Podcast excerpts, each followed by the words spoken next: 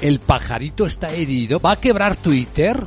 ¿Dónde, dónde estamos escuchando ¿Dónde tomamos esta referencia, Laura Blanco? Buenos días. Buenos días. Quiebra la red social Twitter. Pues atención porque Elon Musk deja caer esta posibilidad en su primera llamada con empleados de la empresa, solo dos semanas después de quedarse con la compañía.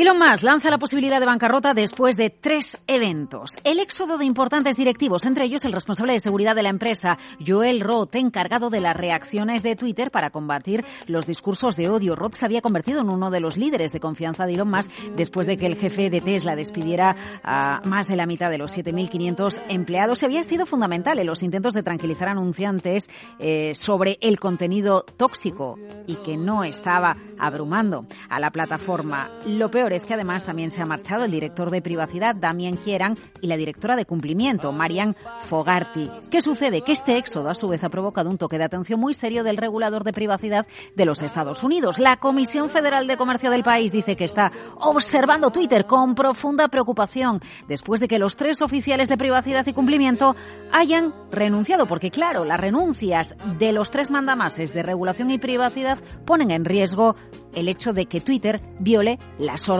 regulatorias. Se intenta tranquilizar a los empleados y el abogado de Elon Musk, Alex Espiro, les dice a algunos empleados, no se preocupen, estamos cumpliendo nuestras obligaciones y mantenemos un diálogo eh, continuo con las autoridades americanas, eso sí, el director de Asuntos Públicos de la FTC, la Autoridad Regulatoria de Estados Unidos, dice ningún director ejecutivo o empresa está por encima de la ley y las empresas tienen que cumplir con nuestros decretos de consentimiento. Bueno, efectivamente esto llega porque se desconfía de Elon Musk. El caso que tenemos más eh, eh, hechos encima de la mesa que nos hacen desconfiar acerca de si hay un riesgo de quiebra o no en Twitter. Y principalmente son sus cifras, Luis Vicente. 13.000 millones de dólares de deuda, pagos de intereses por 1.200 millones en los próximos 12 meses y un flujo de caja que previsiblemente va a ser negativo.